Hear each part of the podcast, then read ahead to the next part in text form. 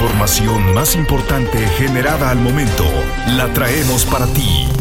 Radioincro.com Es jueves 23 de febrero de 2023. Y tengo para ti toda la información. Muy buenos días. Actualidad informativa.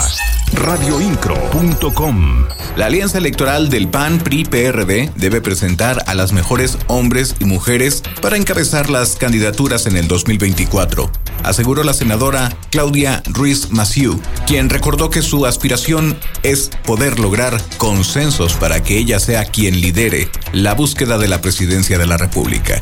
La legisladora tuvo una gira de dos días en Querétaro en el marco de su cuarto informe de actividades, en donde habló del bloque opositor que harán las diferentes fuerzas políticas en contra del Plan B, de la reforma electoral, así como las alianzas que se deben reforzar para enfrentar al partido Morena.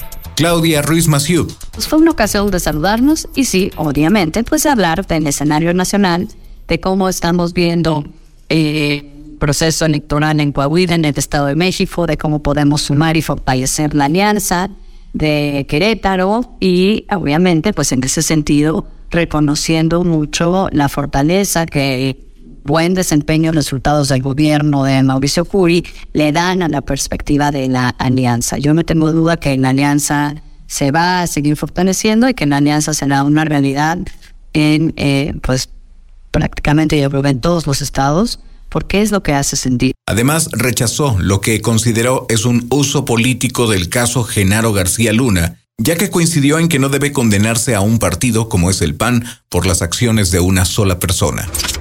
Siempre estarás informado con radioincro.com. El presidente municipal de Querétaro, Luis Navas, se reunió con las y los integrantes de la Alianza por el Centro Histórico para dar seguimiento a los compromisos para mantener niveles óptimos de seguridad y tranquilidad, limpieza y dinamismo de la economía en el primer cuadro de la ciudad.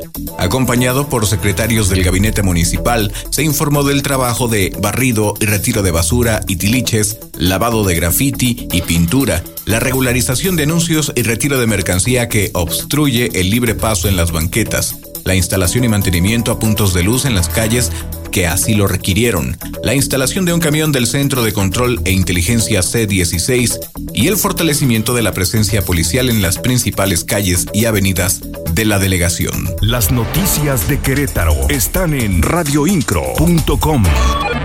La empresa Kio Networks invertirá 400 millones de dólares en el municipio del Marqués consistiendo en un proyecto de ampliación de sus instalaciones ubicadas en el parque industrial, lo que generará 250 nuevos empleos de manera directa y 1.500 en forma indirecta.